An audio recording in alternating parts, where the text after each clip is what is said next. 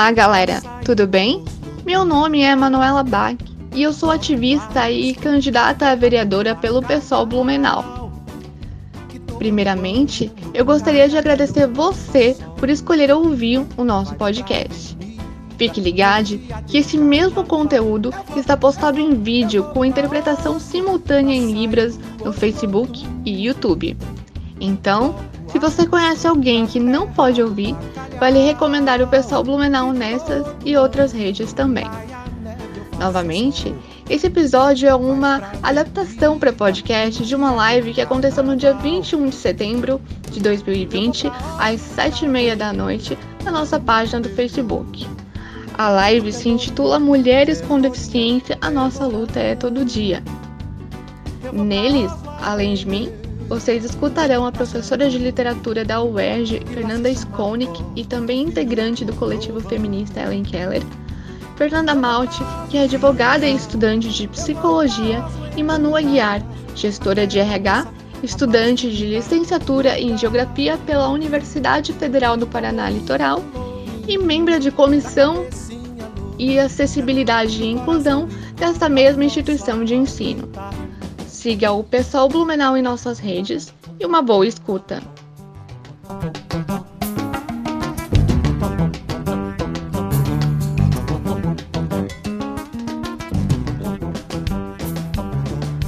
Olá. Oi, todo mundo para todos. Boa noite. Eu me chamo Manuela. É, estou chamando todo mundo para essa live de hoje com algumas convidadas super especiais a Fernanda, de, do Rio de Janeiro, a outra Fernanda, de Floripa, e a Manu Aguiar, do, do, do aliás, muito fã das atividades do partido, mas ela é do Paraná. Todas elas eu conheci dentro do movimento de mulheres com deficiência. E a gente não está aqui à toa. É. Hoje é o Dia Nacional da Luta pelas Pessoas com Deficiência e o que a gente vai fazer hoje é conversar um pouco sobre a nossa realidade atual num país como o Brasil. Aqui vocês vão ver a Manu olhando para vocês, mas a Manu de vez em quando vai olhar para o lado também, porque ela está mexendo em telas no notebook e no celular também. É, a gente está super aberto às perguntas, podem fazer perguntas em, nos diversos campos. Eu também agradeço a Letícia, que está como intérprete de Libras, e a Mari, Daqui a pouco vocês vão conhecê-la também, que vai aparecer nas telinhas. Vou chamar então uma das nossas convidadas, só me deem um minutinho. Peraí, Ixi, que o meu vizinho tá fazendo festa. Oi, Fernanda. Oi. Tudo bem? Tudo bem, Manu.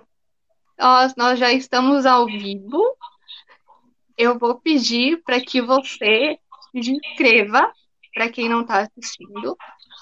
E vou claro. pedir para que, além daquele roteiro maravilhoso que tu me apresentou para a gente conversar hoje, tu me ajudes a formular a resposta para a pergunta de quem tu és, que eu acho que é a pergunta mais difícil da live, né? E por que experienciar a deficiência é um ato político? Antes que a Fernanda se descreva, eu vou me descrever. Estou em frente a uma estante com livros, uso um casaco branco, um cachecol marrom. Tenho pele clara, cabelo escuro, virado para o lado, assim, talvez moderninho, estiloso, gostei. Uso óculos vermelho e batom vermelho também. Fernanda, então, será que tu vai dar conta dessas perguntas hoje? Olha, é bastante coisa, né? É, primeiro eu vou começar com a minha descrição. Meu nome é Fernanda Malte, como a Manu bem falou, sou de Floripa. É, é muito bom estar aqui fazendo todo esse diálogo e nessa, nesse formato tão acessível, né? Então, eu sou advogada, bacharel em Direito, apesar de hoje não estar atuando tanto. É, sou estudante de Psicologia militante, então, feminista e anticapacitista. Sou uma mulher com deficiência, com baixa visão, uma mulher branca, de olhos verdes, é, cabelo castanho na altura do ombro, estou com uma blusa cinza, É, uso um óculos de armação preta, meio redondinho. Eu tô com batom vermelho também, tá meio apagadinho, mas, mas tá aqui. É, tô com um colar, não tá aparecendo o detalhe dele, mas é um colar compridinho. E eu acho que é isso. Acho que é, é, essa, essa prática é, é fundamental, realmente. E, bem, sobre a, a, pergunta que você fez, se a gente vai dar conta de falar sobre isso hoje. É, eu acho que o principal é a gente dar realmente um pontapé é, nesse assunto, nessas temáticas, né? Eu acho que a gente não vai, talvez, conseguir exaurir tudo que a gente tem para falar, mesmo porque é um tema tão importante, tão estrutural na vida das pessoas com deficiência e sem deficiência também, né? Justamente porque ele é estrutural, que é, assim, eu não teria pretensão de exaurir o tema, exaurir as questões, mas é, eu acho que só da gente estar aqui falando e se propondo a isso politicamente, né? E, enfim, eu acho que isso já é nossa, principalmente no dia de hoje, é luta, é movimento, é tudo, né? Então, acho que já é uma boa direção. É, a tua primeira pergunta foi. Quem é a Fernanda? Quem sou eu? Quem é a Fernanda e por que você já respondeu, eu acho que deu conta, é. né? A gente é sempre muito mais do que isso em números de atravessamento, mas por que experienciar a deficiência Fê, é um ato político para ti? Olha, assim, eu acho que para mim, é, principalmente pela questão da baixa visão, e logo eu tenho uma passabilidade muito grande, é, se tornou realmente uma postura política, sabe? Para dizer, é, para romper com uma norma, sabe? Para romper e para dizer assim que é, o normativo não cabe para todo mundo. E, e, e, por não caber para todo mundo, é que é preciso pensar na diversidade humana. É uma coisa que, que existe, né? Para apontar que realmente esse modelo que é pensado para e daí eu acho que isso também apontar é que a nossa estrutura social é pensada para um sujeito, digamos, que se lê como universal, que é o homem branco, é, hétero, é, detentor de um capital, é, esse, essa norma, esse corpo, ele não é, é único no meio, né? Existe o, que, o diferente, as diferenças. E eu acho que a gente que experiencia uh, uma deficiência, uh, a, gente, a gente está fora dessa norma. Ai, tô. Ai, saiu alguma coisa da tela. Mas a gente experiencia realmente é, estar fora dessa norma, estar à margem né, dessa estrutura. Então, é, é, é, político falar sobre isso, porque a gente diz, não estamos aqui é, e queremos é, ocupar o nosso espaço, que ele é legítimo. Então, eu, é, eu experienciava a deficiência antes mesmo de é, ter a, conhecimento dessa, desses termos, né? Antes mesmo de me reconhecer como uma pessoa com deficiência. É, eu falo antes mesmo de ter um CID, pelo oftalmologista lá que fosse. É, eu já conhecia as barreiras que, que se apareciam ali na, no sistema educacional, na rua, enfim. Então, hoje falar sobre isso e lutar por uma inclusão para todas as pessoas, né, todas, todos e todes, é sim é, a, o meu engajamento político. Então, espero que tenha respondido. Ótimo, Fre. A gente sabe que a resposta é sempre muito maior do que a gente é capaz de dizer, né? Muito obrigada pela tua resposta. Eu vou chamar agora a Manu e depois eu te chamo novamente. Pode ser? Sim, obrigada, claro. Beleza, então, Fê. Até daqui a pouco. Até. Opa, ela disse até. Chamar agora para vocês a Manu Aguiar. ela, que é gestora, trabalha com gestão de recursos humanos e é estudante de licenciatura da área da geografia. A Manu também tem a página Manu Aguiar Palestras, vocês podem seguir, né? E eu, particularmente, tenho aprendido demais com ela, e foi uma pessoa também que eu encontrei na militância, e assim, ó, não quero largar tão cedo. Então, essa é a Manu. Volta, Manu, minha chará de diagnóstico, de nome, de luta. Quem é a Manu Aguiar, além do que eu já falei aqui? Boa noite a todas e todos. Eu sou a Manu Aguiar. Eu vou me descrever rapidinho aqui. Eu sou uma mulher farda, é, cabelos longos, castanho claro, com mechas louras. É, uso um brinco de bolinhas azul, azul piscina. Estou é, vestindo uma, um, um colete preto com a blusa de lã azul por baixo. Atrás de mim tem uma parede branca com um espelho, um quadro de Frida Kahlo, um estante com livros e um bonequinho do Chapeleiro Maluco. Então, a Manu, a Manu Aguiar ela é uma mulher da classe trabalhadora. É, eu sou gestora de RH, mas eu trabalho hoje como auxiliar administrativo de um hotel. Então, não acaba executando a função de recursos humanos, porém, é, ela não é vista aí como como a minha profissão, né? Quando eu não recebo pela, pela minha formação. Então, é, a Manu, ela se descobre mulher com deficiência é, por volta de. Eu tenho paralisia cerebral, então eu não era numa. não era um mas eu, eu comecei me ciência aos 20, 20 anos. Hoje eu tenho 25. Então, é, eu acho que começo as cidades que estão ligando ciência, me deparo com modelo social, e depois vejo a necessidade de estar mais a Constituição da Mulher com Paralisia Cerebral e a Sexualidade. Então, hoje a minha linha de pesquisa é essa. E qual era a próxima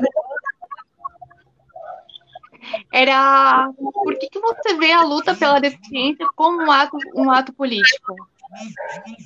Então, é, eu sempre falo que existir já é um ato político. Nós, enquanto pessoas com deficiência, é, esse ato político se torna mais, mais forte, na minha concepção. Porque além de passar pelas barreiras que toda pessoa, uma pessoa comum passa, a gente ainda passa pelas barreiras estruturais, é, capacitistas, nosso corpo é como algo errado, algo bizarro, é, desregulado, que tem que ser consultado. E hoje, nós, enquanto movimento de deficiência, nós estamos é, trazendo o modelo social prática e mostrando que a gente o que está errado é a sociedade, a estrutura da sociedade está errada. Ela, essa estrutura que não dá condição para seguir a LBI, que a pessoa com deficiência deve ter autonomia plena na sua participação. Então, o ato político hoje, que eu vejo, é mostrar à sociedade que a gente é uma pessoa com, com direitos Porém, a gente tem muita barreira. Manu. Só, Manu, só um pouquinho. Antes de você terminar, eu vou pedir para a Mari desligar o microfone um pouquinho, porque tá dando um pouco de eco. Obrigada. Pode prosseguir, Manu. Beleza. Então, como eu estava falando, hoje, hoje gente, o nosso ato político é mostrar para essa sociedade ainda tão capacitista que o errado não é o nosso corpo. O errado é essa estrutura de sociedade, de meio de transporte, de cidade, de comunicação, que é totalmente excludente e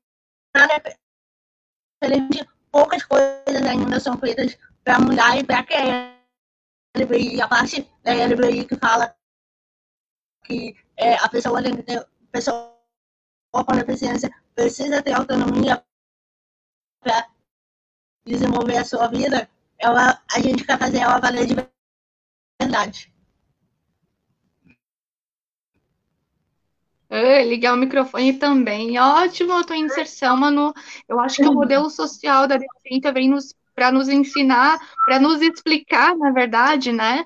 Justamente isso, porque o que é errado é como a sociedade está conduzida. E tu, como estudante de geografia, entende essa realidade vivenciando a deficiência e estudando a respeito dos espaços, né?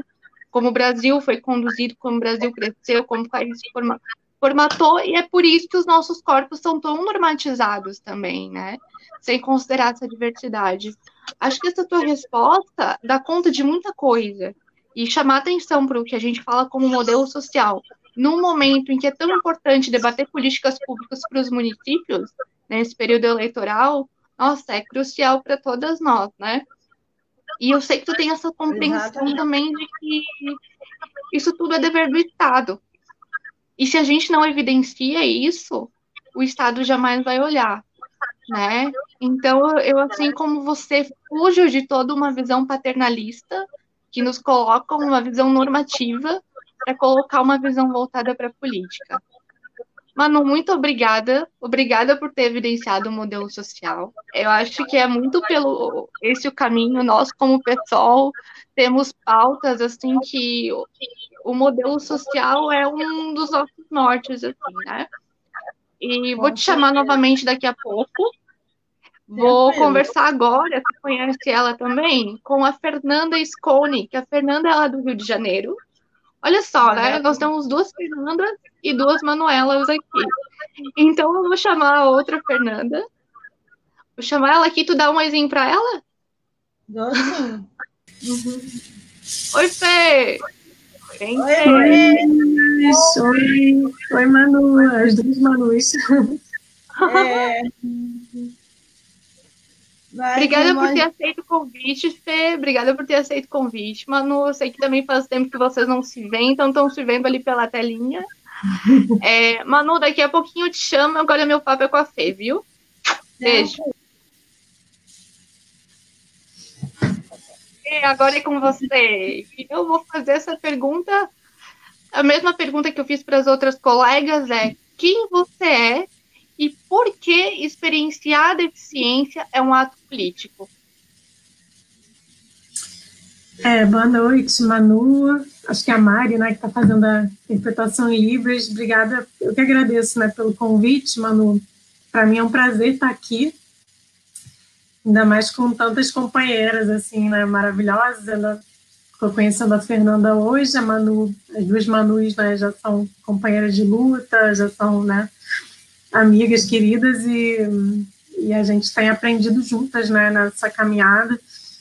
E para mim isso é muito valoroso, assim. Então, bom, eu sou a Fernanda Scomic, né, sou aqui do, do, Rio de Janeiro, como você já falou.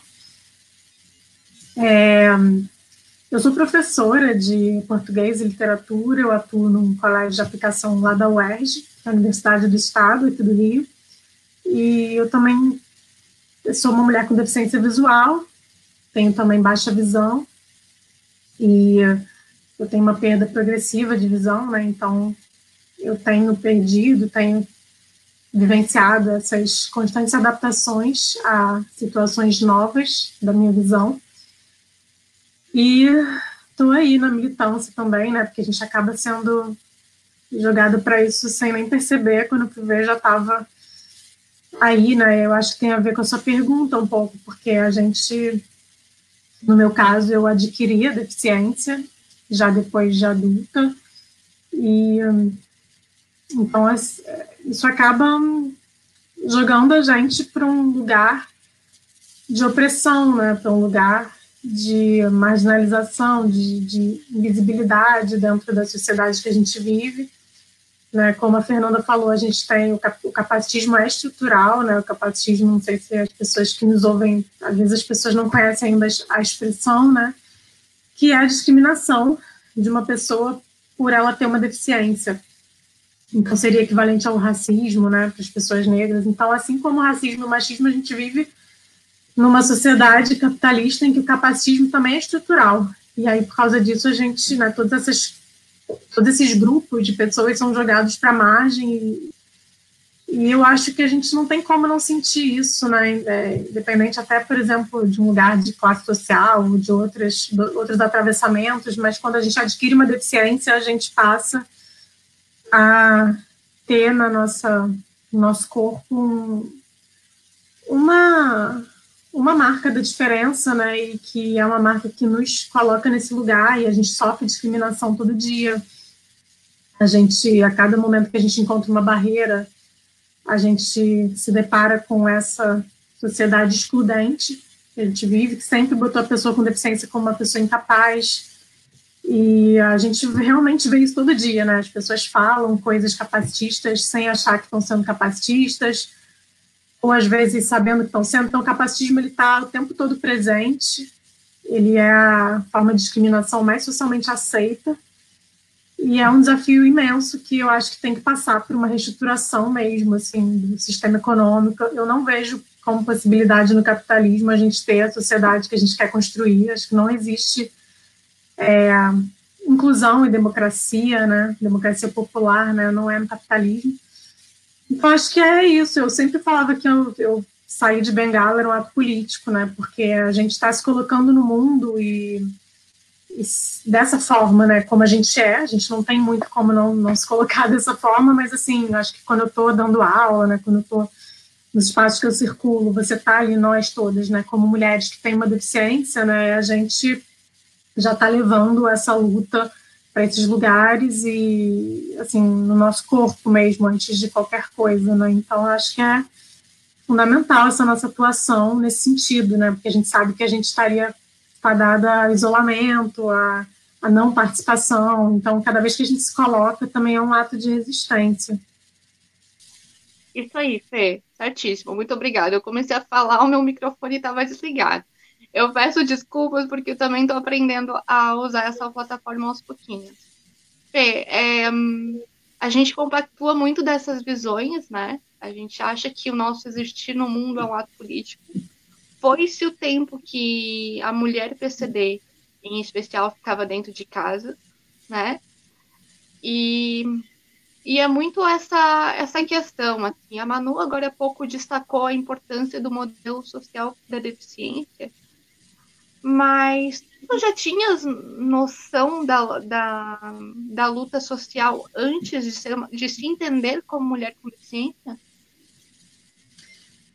É, eu, eu não da pessoa com deficiência, né? Eu, eu já tinha um, um posicionamento de esquerda, né? Sempre tive nesse campo político, assim, mas não, assim, realmente foi depois que eu me vi como uma pessoa com deficiência, como eu me reconheci como uma mulher com deficiência, é que isso começou a entrar na minha vida, eu comecei a aprender, inclusive aprender primeiro a superar o meu próprio capacitismo, porque a gente vive numa sociedade em que a gente nem percebe, né, mas essas, essas, essas formas de discriminação estão muito entranhadas na gente, e quando eu adquiri deficiência eu fiquei tive um período que eu fiquei mal, eu achava que, né, a gente, a gente tem uma coisa de achar que, caramba, como não vou conseguir fazer as coisas.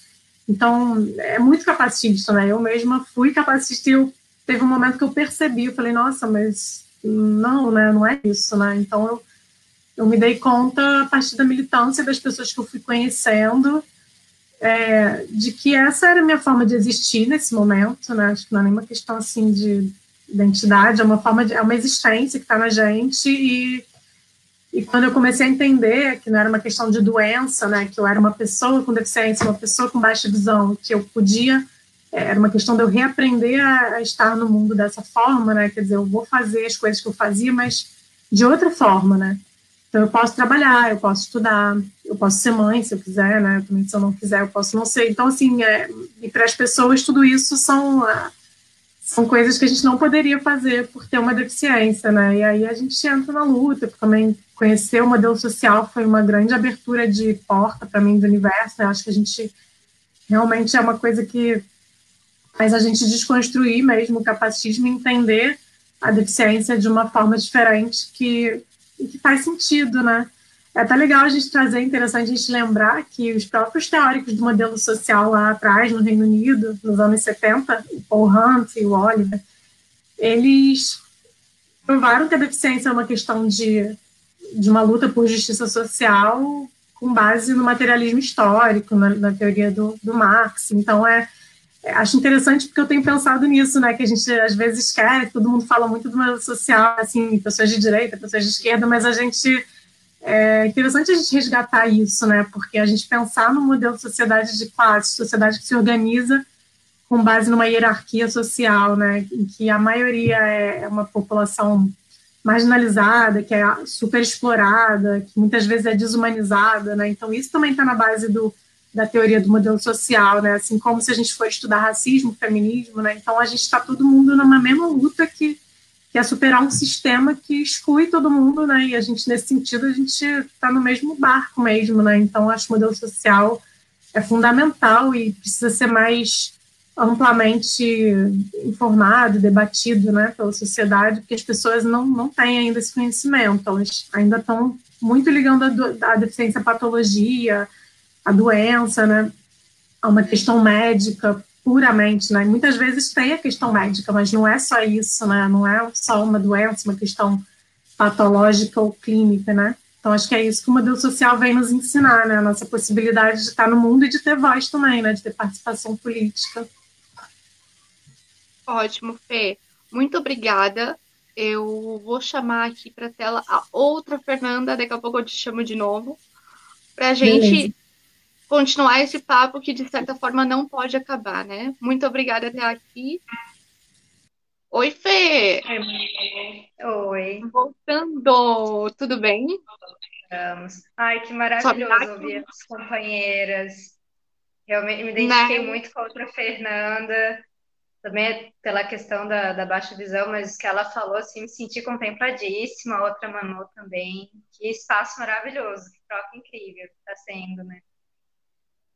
É, e ainda mais nós, como mulheres com deficiência, a gente sabe como é difícil ver a pauta do modelo social inserido na nossa luta, né?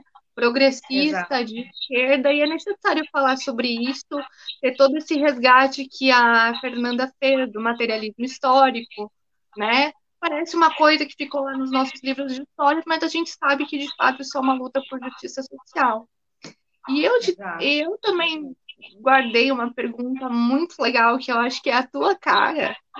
E as meninas, a Manu, a Fernanda, elas trouxeram a importância do, do modelo social, né? De novo, muitas pessoas não sabem o que é o modelo social da deficiência, mas nada mais é entender que a nossa cura não está em nenhuma terapêutica, e sim na política, né? Na luta por justiça social mesmo. Então eu te pergunto é, por que a luta das mulheres precisa estar em concomitância à luta PCD? Então, gostei da, da pergunta, mesmo porque é, é uma coisa que a gente tem lutado na prática, e por mais difícil que seja, é, sempre foi uma coisa que me incomodou, de certo modo, bastante é, ver alguns espaços que tenta ser inclusivo e daí fala, né, ai, o movimento de mulheres, o movimento negro, o movimento LGBTQIA+, e não menciona as pessoas com deficiência. E eu não acho que não deva falar das outras, dos outros movimentos, das outras lutas. Pelo contrário, eu acho que tem que ter uma coligação, né? É, e, e, e, olhar de fato para as pessoas com deficiência e lutar junto. É, então, assim, antes até de, de resolver é, fazer política de forma mais direta, né? Foi até o espaço onde a gente se encontrou, porque eu acho que para mim tudo é político, né? Tudo, todos os movimentos que a gente faz, até os não, os não movimentos, isso também é político. É, então, assim, antes quando eu ouvi algumas falas, e a gente ainda vê muito disso, às vezes a pessoa com deficiência ela é deixada de lado. E eu vejo, eu vejo isso com, sabe, tipo, não, é, porque eu acho que essa, é, tudo que a gente fala, assim, de tanto da luta das mulheres, quanto do movimento negro, quanto do, dos movimentos de, de gênero, é, enfim, de liberdade sexual, uh, eles dizem de uma estrutura, como a questão da pessoa com deficiência, o anticapacitismo, também é da estrutura. Então, é, a gente tem que atacar todos é, esses meios de opressão e a gente tem que fazer uma luta interseccional. Por isso que é, é a tua pergunta né, de mulher com deficiência. É por isso que a gente tem que pensar um feminismo que também pense a mulher com deficiência. Porque a gente é assolada, nós mulheres somos assoladas pelo machismo. Mas uma mulher com deficiência, ela já experiencia duas formas de opressões, de opressão, é, que é o machismo e o capacitismo. Uma mulher negra, ela já experiencia, é, uma mulher negra e com deficiência, ela já experiencia ou, mais outra forma de opressão, né? Uh, e daí, se vive na periferia ou não. Então, assim, é, essas lutas têm que estar coligadas. Então, eu vejo muito essa necessidade da gente, dentro do movimento feminista, cada vez mais ampliar para as lutas. É, né, sejam elas do movimento negro, da, das liberdades de, de gênero e orientação sexual, como do anticapacitismo. É, eu acho que assim a gente com certeza vai conseguir trocar mais e avançar mais para é, afetar essa estrutura que nos oprime, né? pensar novos sistemas, porque, querendo ou não, é, é, isso que o modelo social diz, né? Não é o corpo que, que tem a deficiência, né? Não é o, o problema não é de quem está à margem, o problema é de quem realmente nos coloca nesse lugar. Nesse lugar. Então, eu acho que é, é nesse caminho. Te respondi? Gente, olha que eu, que tragédia, aprendendo a mexer no microfone, mas enfim. Então, você deu super conta é isso mesmo. Ai, Guri, eu te agradeço muito. É muito bom te ver, mesmo assim na, na telinha, né? Longe uma da outra. Mas sempre na luta, sempre no diálogo anticapacitista, né? Sempre pensando nisso como política pública mesmo, porque a gente sabe que tem muita coisa a ser feita. Agora eu vou chamar a Manu Guiar novamente, a minha chará dessa vez. e logo, logo eu te chamo aqui para dar um para a galera também, tá bom? Beijo. Beijo. Cadê a Manu? Manu, voltou. E aí? que gostoso que é acompanhar as meninas, né? É muito bom, é sempre enriquecedor a gente fazer esse movimento de luta e trabalho e e diálogo conjunto, porque a gente nunca vai saber tudo, a gente sempre aprende até morrer, né? Até o último dia da nossa vida nós vamos aprender. E esse momento está sendo um, momento de grande aprendizado. Sim, Manu, eu tenho para ti uma pergunta muito especial, que tem a ver com o que a gente está conversando no, no decorrer do tempo né? Essa pergunta nada mais é que desenhar uma esperança para um futuro muito próximo. Quais conquistas profundas, tanto para o movimento de mulheres como para o movimento PCD, tu mais anseias para o Brasil? Eu, eu sonho muito na, na unidade, sabe, Manu? Acho que, que logicamente que os movimentos sociais eles têm características e muitas vezes lutas um pouco diferentes. Mas que no final, quando a gente vai se juntar essas experiências, ela é, ela é uma luta transversal, conjunta, que é a inclusão de todas e todas, né? E o meu sonho de verdade para o futuro é um futuro mais inclusivo, é um amanhã mais inclusivo, onde pessoas com deficiências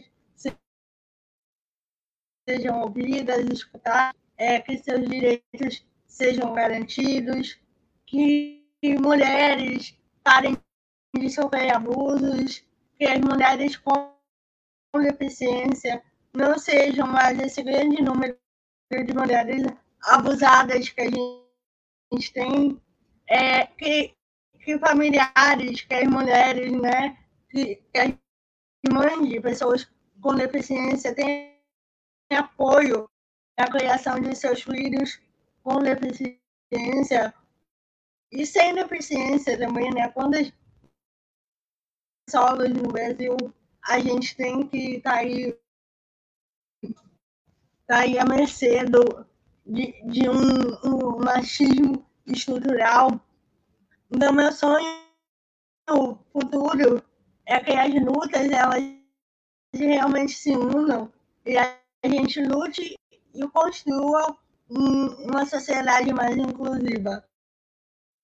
E pessoas com deficiência, é, LGBTQI, é, que todos os movimentos, que todas as pessoas vivam em harmonia, em paz, que a gente tenha uma, uma, uma as cidades, eu, eu como estudante de dia, eu sempre gosto de lembrar que os lugares são construídos pelas pessoas que habitam nele. Então, se hoje a gente tem cidades, lugares não inclusivos, pessoas com, com mobilidade reduzida, que usam bengala, que usam cadeira de roda, que eles não consigam, conseguem circular, é porque elas ainda não fazem parte da, construção desses lugares. Então, meu sonho para o futuro é que toda a diversidade humana faça parte da construção desses lugares. Quanto mais diverso, mais inclusivo ele vai ser. Com certeza, Manu, muito obrigada. Agora, nesse momento, tu evidenciou uma coisa que, pessoalmente, para mim é muito importante, que é a política do cuidado.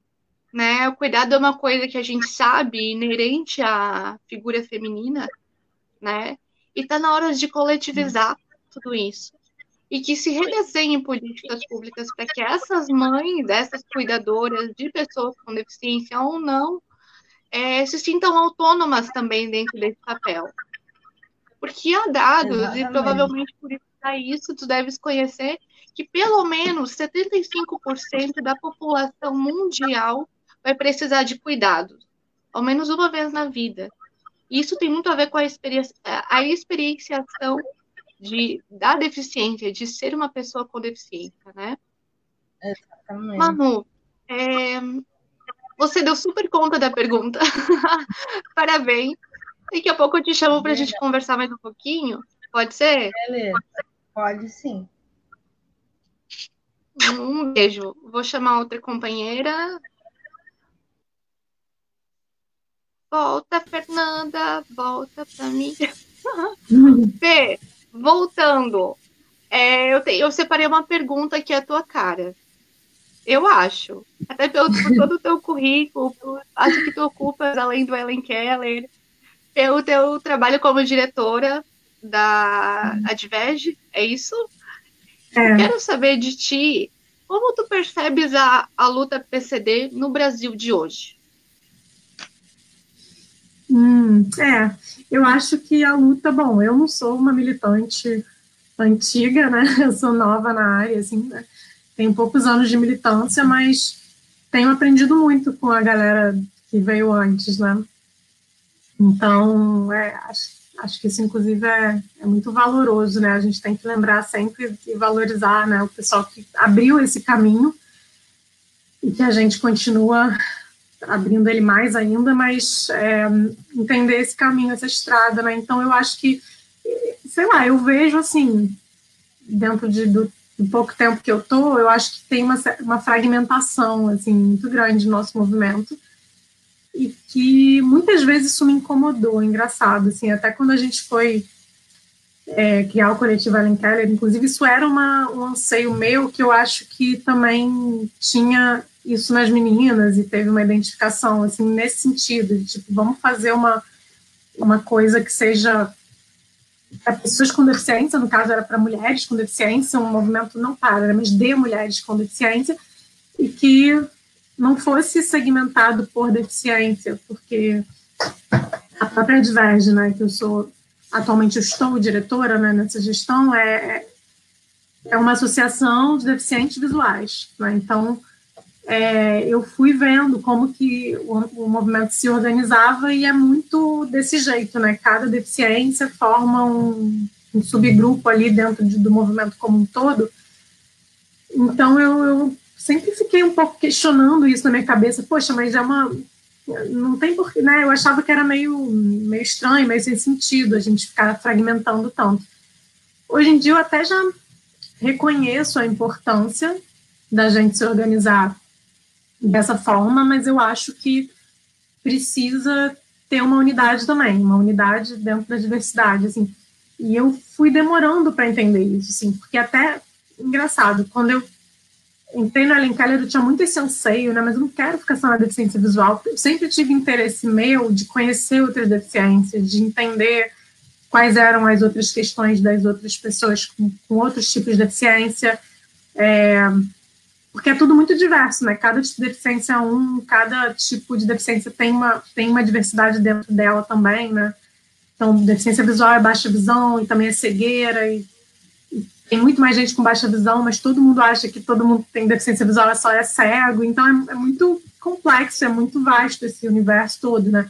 As deficiências intelectuais, que ainda são muito invisíveis, assim.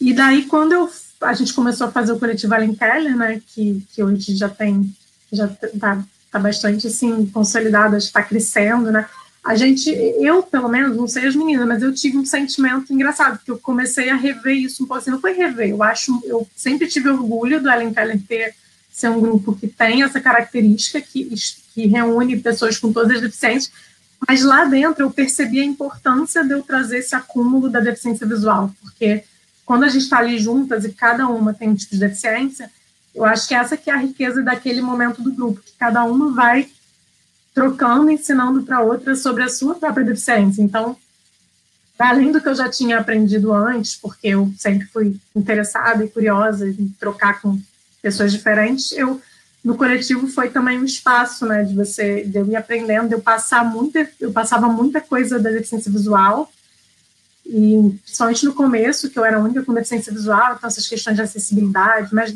e aí eu comecei a entender, eu falei, não, é, é, importante eu ter tido essa experiência da, da minha deficiência de ter militado com a galera, de estar nesse espaço também do fragmento, mas levar para o grupão, assim, mas de qualquer forma, enfim, não sei se eu fui muito prolixa, mas eu acho que, que hoje em dia me parece que ainda tem muito essa fragmentação, ainda pesa mais, então, né, então eu acho que tem momentos que a gente precisa lutar por alguma coisa, lutar para, por exemplo, sei lá, esses projetos de lei que têm vindo esses ataques à lei de cotas, ataque à educação inclusiva. Nesses momentos é importante que a gente tenha grupos fortes e mais coesos, né, dentro da nossa diversidade, que a gente consiga fazer uma frente, né, alguma coisa assim que seja mais mais ampla, assim, né, então às vezes eu sinto um pouco de falta de, de um movimento mais assim, né, com a impressão de que a gente poderia ainda ser mais forte se, se tivesse essa unidade, assim. Sim, Fê, acho que eu concordo em muita coisa que você colocou e queria saber de ti também, é, como uma última pergunta, preciso ver alguma maneira mais prática da gente lidar com o que a sociedade nos impõe como um corpo normatizado, né? E como a gente propõe para as associações, já que tu estás à frente de uma, que o que a gente não quer é paternalismo e alteridade. Uhum. É ótima, ótima questão, assim. Inclusive, assim, a, a Diverge, né, que é a associação aqui do Rio de deficientes visuais, na verdade, a gente é a única associação do estado do Rio de pessoas com deficiência que a gente não tem um trabalho assistencialista. Assim, então, se alguém quiser fazer às vezes até alguém pergunta, ah, mas vocês têm aula? A gente não tem nem reabilitação, nada disso. A gente trabalha com a defesa de direitos mesmo. Então, é uma linha de atuar na linha de frente mesmo da política, a gente está nos conselhos de direitos, né? E, e, a gente tem, assim, a galera da Diverge é muito combativa, a gente tem essa identificação e, e eu tenho muito orgulho, inclusive, de fazer parte desse grupo por isso, né? Porque eu vejo muita gente criticando, às vezes, o trabalho de associação e eu fui parar numa associação que é totalmente uma coisa que eu sempre me identifiquei, assim, porque eu fui para lá porque eu estava com tendo um direito meu violado, fui procurar. Quando eu fui ver, eu estava envolvida, né? E, e a gente tem um trabalho muito forte nessa questão da defesa dos direitos e não só da deficiência visual, porque a gente acaba defendendo os direitos de todo mundo que tem deficiência, né? Quando a gente consegue uma conquista, alguma coisa de legislação, ou que alguma coisa se cumpra pelo, pelo poder público, não é só para para as pessoas com deficiência visual, né? na prática acaba sendo todo mundo que, que é beneficiado, né? Então, assim, mas realmente você toca numa questão importante, porque, assim, nem todas as associações são adverge, né? Tô aqui falando da adverge, mas é, é porque foi muito onde eu aprendi mesmo, onde eu comecei minha militância com o pessoal que já era antigo e tal, mas realmente a gente vê que tem um viés muito assistencialista, os trabalhos de associação, eu também aprendi um pouco a ver a importância disso, assim, mas no, no, sentido que eu acho que nem é uma importância, assim, é claro, eu acho que acaba ocupando um papel que, que é do Estado, né, então a gente tem que lembrar disso, né, a gente precisa, o Estado precisa garantir os direitos das pessoas, né, a plenitude, a qualidade de vida para todo mundo, então, se, não, não se, se a gente tivesse, se não tivesse essas lacunas do Estado, a gente não ia precisar ter associações cumprindo esse papel, né, e organizações não governamentais. Então é, é muito doido, né, a gente ter uma a quantidade que a gente tem de organizações não governamentais no Brasil e até no mundo, né, porque né, o Estado não, não é suficiente. Então existe uma uma falência aí, né, desse modelo que está aí, porque tem alguma coisa errada, né, quando a gente tem um Estado que não nos representa, que não nos não, não supre as questões, as nossas demandas da população, né, que é a maioria da população, inclusive, né, que, que, precisa de, de tudo, né, de escola pública, de saúde pública, de atenção, de apoio, de essa questão da política do cuidado que é tão importante, né, as, as políticas de assistência social, enfim, é, e a gente não precisa, não, não, sei, acho que a gente busca uma sociedade que não é para a gente lutar, se a gente luta por inclusão, né, que a gente fala tanto, é porque a gente tem numa sociedade que é excludente, né, que não tem inclusão, é porque exclui. E aí eu fico pensando nisso, né, acho que eu queria, o que que eu sonho, assim, né, que é um sonho distante, mas a gente tem que sonhar e querer, é, é uma sociedade onde a gente não precisa falar da palavra inclusão, né, que isso seja uma coisa que não se coloque, assim, né, e aí essa questão da normatividade do corpo, né? Acho que também tem a ver com capitalismo, acho que todos os caminhos levam ao capitalismo, porque realmente é, são padrões estéticos criados ali dentro de. Acho que tem uma mentalidade da exclusão que acaba atravessando tudo, né? E, então, com a estética não é diferente. Eu acho que existe uma, uma estética, que é uma construção, é, né? Alguém inventou que o corpo bonito, o corpo correto, o corpo normal, né? Principalmente normal, é esse corpo que é simétrico, que tem simetria, que tem muito aquela coisa daqueles padrões estéticos assim muito perfeccionistas, né? Daquela coisa clássica, da beleza clássica, né? A gente até que estuda arte, né? Da Grécia antiga, da, do Renascimento, aquela, aquela forma perfeita que é a simetria, a proporcionalidade. Então, a gente que representa muito o assimétrico, a gente fica sendo o anormal, né? Representa aquilo que é feio, o feio, o errado, né? Então, assim, né? usar uma bengala, ter uma perna maior que a outra, ter um olho com uma deformidade, ou enfim, são várias características que eu acho que o corpo com deficiência ele traz e transgride essa norma da, da estética, assim, hegemônica, né? E, e, eu acho isso importante também, até naquilo que você falou de ser um ato político, a gente está nos espaços por causa disso também, a gente está transgredindo uma estética e, assim, combatendo, de certa forma, essa estética, né? Assim, é claro que a gente está nadando contra uma corrente muito pesada, mas nós somos uns peixinhos pequenos ali, mas eu acho que a gente tem que justamente estar nos espaços ainda mais por causa disso, né? Porque é uma coisa, uma questão de, de teoria e prática, né? A gente está com o nosso corpo ali no mundo e nas situações da vida, a gente está levando é, essa, essa anti-estética, né? Sei lá, tô, tô, viajando aqui, mas é isso, né? Acho que a gente tem que é, desconstruir, né? E isso é muito trabalhoso, desconstruir o que já veio sendo construído há tantos e tantos séculos, né? Mas acho que é um pouco por aí. É, é complicado, sim, essa questão da deficiência. Acho que traz essa questão da normatividade do corpo, que é muito opressora, né? Principalmente para as mulheres, né? Não só para as mulheres, mas oprime muito, né? As mulheres ficam escravas de um controle do corpo, né? Tem que ser magra, tem que ter peito grande, tem que ter peito pequeno, tem que ter não sei o quê, tem que ter cabelo. Então, assim, é, é surreal, absurdo, né? Então, as pessoas não podem se aceitar como elas são, né? Imagina a gente que tem deficiência, né? As pessoas que têm deficiência têm muitas se sentem completamente deslocadas, porque é o lugar que a, a sociedade nos coloca mesmo. Acho que é isso. Falei muito, né? Desculpa.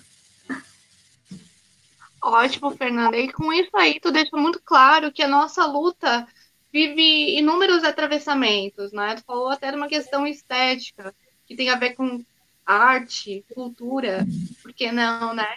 E, e esses acessos aos bens, né? Não só de nós nos vermos, criarmos uma figura representativa, porque muitas vezes quando a gente ocupa alguns espaços, a gente não tem referência nenhuma. Né? E isso é, tão, é, é importante justamente por causa disso. E como trazer essa questão para as políticas públicas é um nosso grande desafio, mas como ali o que nos chama atenção em relação à política do cuidado, né? Tu falaste agora da ameaça à lei de cotas, que foi a última coisa que o Weintraub fez enquanto ministro da Educação, foi ameaçar as minorias e ficar de olho no sistema político como um todo, né? Porque a gente sabe que existem figuras a fim de deixar esse modelo que é imposto mais imposto ainda. Eu te agradeço por ter estado com a gente aqui na live de hoje. É, agradeço também a tua luta pelas trocas que a gente tem constantemente, que me ajudam a pensar e que, assim, de uma forma bem esperançosa, de que olha o horizonte, cria aquela aura romântica, que no próximo dia 21 de setembro a gente esteja aqui para não falar de que, que nossos direitos estão sendo ameaçados, mas sim que a gente está tendo oportunidades numa sociedade tão excludente como a nossa. Fê, obrigada. Vou chamar as outras companheiras. Tá sendo ah. bem doido aqui para mim controlar alguma coisa, para eu controlar alguma coisa aqui na tela e controlar o áudio na outra tela do celular. Mas enfim, eu acho que vocês estão dando um banho nessa live. E está sendo muito legal. Obrigada, Fê. Daqui a pouco eu te coloco na tela para dar um tchauzinho também. Tá bom.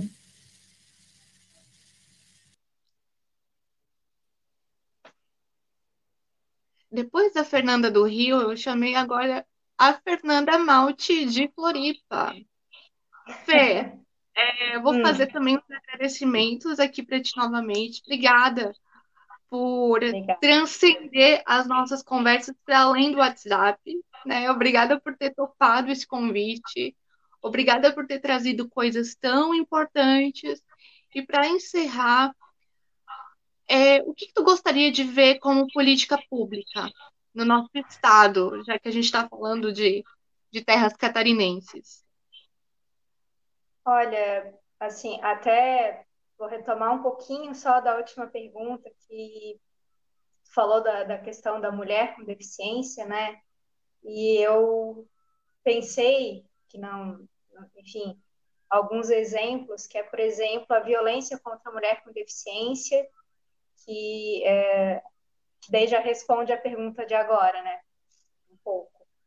uh, que a gente ainda tem muita dificuldade de fazer, uh, dependendo da deficiência, o exemplo é a deficiência auditiva, surdez, fazer essa comunicação, porque não tem profissionais é, habilitados, e até no 8M aqui desse ano, a gente teve um evento com uma mulher, uma companheira surda, fez esse relato para gente, e foi assim, chocante mesmo. Eu que, que venho do direito, hoje não, não atuo mais, mas pensar é, realmente as barreiras, né, é, que também é, escancaram um pouco que a acessibilidade ou meia acessibilidade não é realmente tornar um espaço, não, não torna um espaço acessível, né? Colocar uma rampa não, não torna um espaço acessível apenas isso, né? Tem que pensar em todas as barreiras que constituem um espaço. Então, uma mulher com deficiência, ela vai é, enfrentar, por exemplo, pode enfrentar os problemas realmente é, da, da, violência contra a mulher, as questões de emprego, as questões de, sim, de acesso, mas aí pensar no acesso como um todo, né, de todos, na sua completude, um acesso de qualidade que garanta uma dignidade humana. Então, assim, é, quando eu penso é, num, num, Estado que garanta né, esse direito nosso, é, que, que, contemple melhor essa, essas diferenças, é, eu penso isso, assim, que olhe mais integralidade, não é, apenas assim como é, uma norma de colocar, e, e, muito mal colocado às vezes, um piso tátil e tal, sabendo que tem suas importâncias, mas é, é realmente é, ampliar, sabe? A gente pensar escolas bilíngues, mas não inglês-português, é, português e língua brasileira de sinais, é, tornar uma educação verdadeiramente inclusiva, é, realmente tornar os espaços de militância também é, que falem sobre o anticapacitismo. E eu acho que é isso, ver o que que, o que, que a gente consegue fazer é, para realmente tornar a, a, mobilidade urbana e todos os espaços para todos, todos, todos, inclusive para nós, pessoas com deficiência. Eu acho que isso é para todos, né? Pessoas com e sem deficiência. Nesse caminho, Miriam. E, e aquela máxima, né? É, ah, nada sobre mesmo. nós sem nós.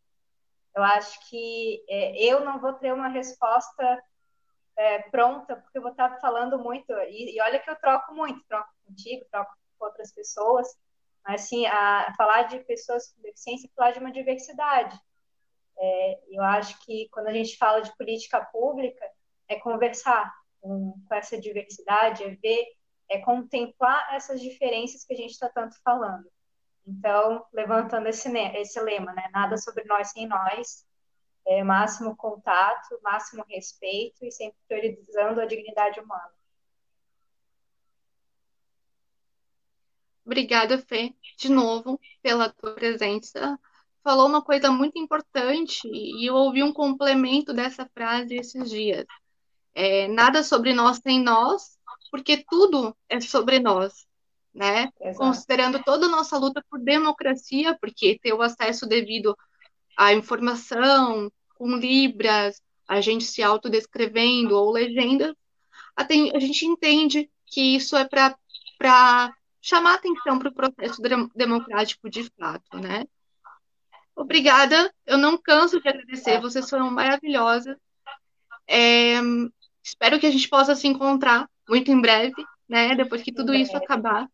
Sem esquecer dos nossos desafios como mulheres com deficiência dentro da pandemia, e vou chamar agora para a telinha a Manu Aguiar, para ela se despedir também, para a gente ir cessando a nossa conversa aos pouquinhos, embora no fundo eu estou aqui me sentindo muito à vontade, não queira parar.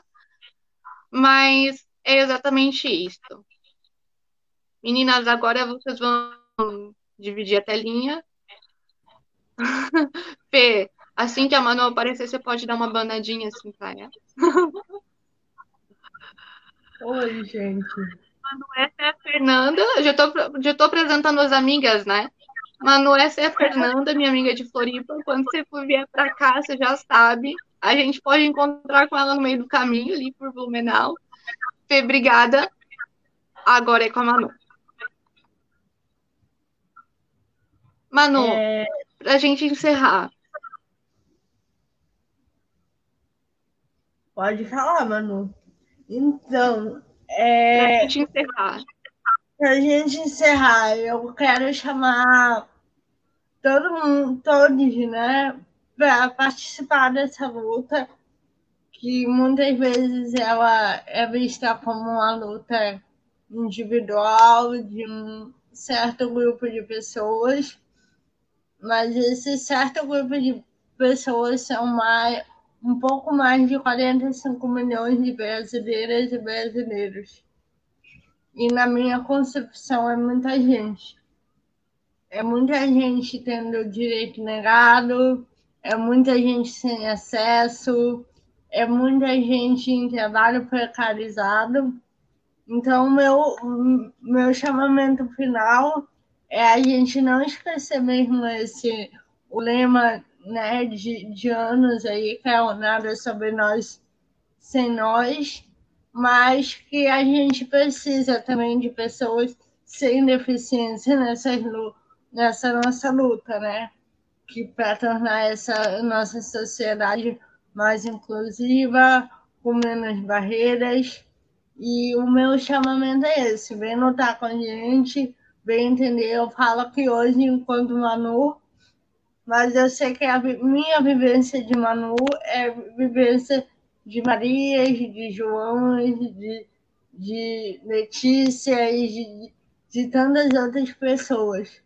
É, então, o meu recado é esse: a gente precisa de vocês nessa luta por uma sociedade mais inclusiva e anticapacitista.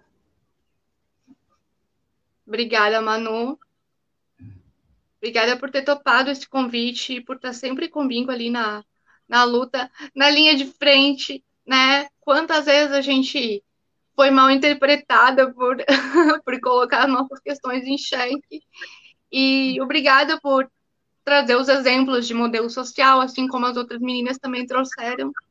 É muito fácil entender a importância de tudo isso, mas o nosso desafio é transformar isso em políticas públicas. E se as coisas caminharem conforme a gente vislumbra, a gente vai conseguir. Exatamente. É...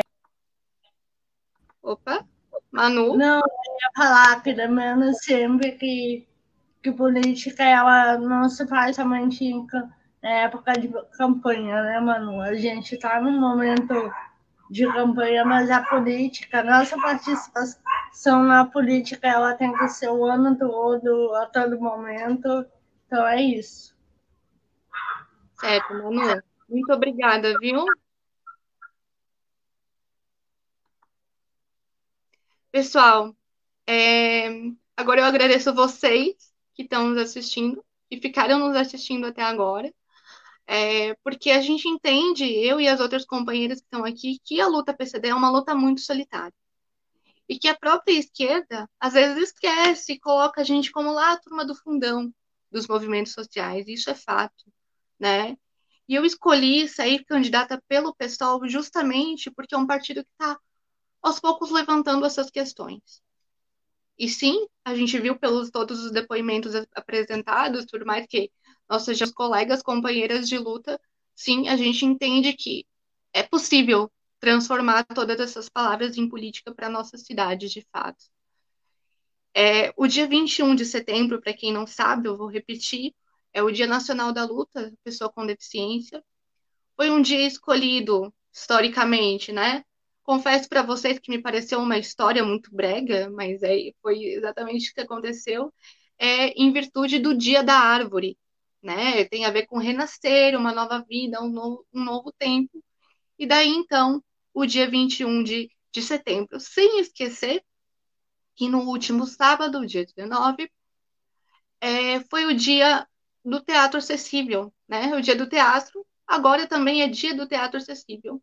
foi um projeto, inclusive, do meu companheiro de partido, Jean Williams, do pessoal do Rio de Janeiro até então, né? Agora ele está afastado, está seguindo carreira acadêmica, mas foi dele o projeto que coloca o teatro acessível como uma lei para todo, todo o país, como forma de chamar a atenção de que a gente não quer só comida, a gente quer diversão, arte e, acima de tudo, justiça social nesse momento do Brasil em que os nossos direitos estão constantemente ameaçados. Eu agradeço novamente a presença de todas, Fernanda Skolnick, Fernanda Malti, Manu Aguiar, Mari e Letícia. Sem vocês, esse, essa atividade de hoje não estaria acontecendo, porque estou agora em pré-campanha, mas um dos meus pilares, sem sombra de dúvida, é a acessibilidade. É, agradeço, quero ter outros momentos como esses, é, me engrandeceu muito, até no sentido de, de reformular todos os, os, que a gente, o que a gente já tem desenhado de políticas públicas, as coisas, as ideias, as propostas só afloraram aqui, graças à participação das nossas convidadas e graças à participação de todos vocês. Muito obrigada.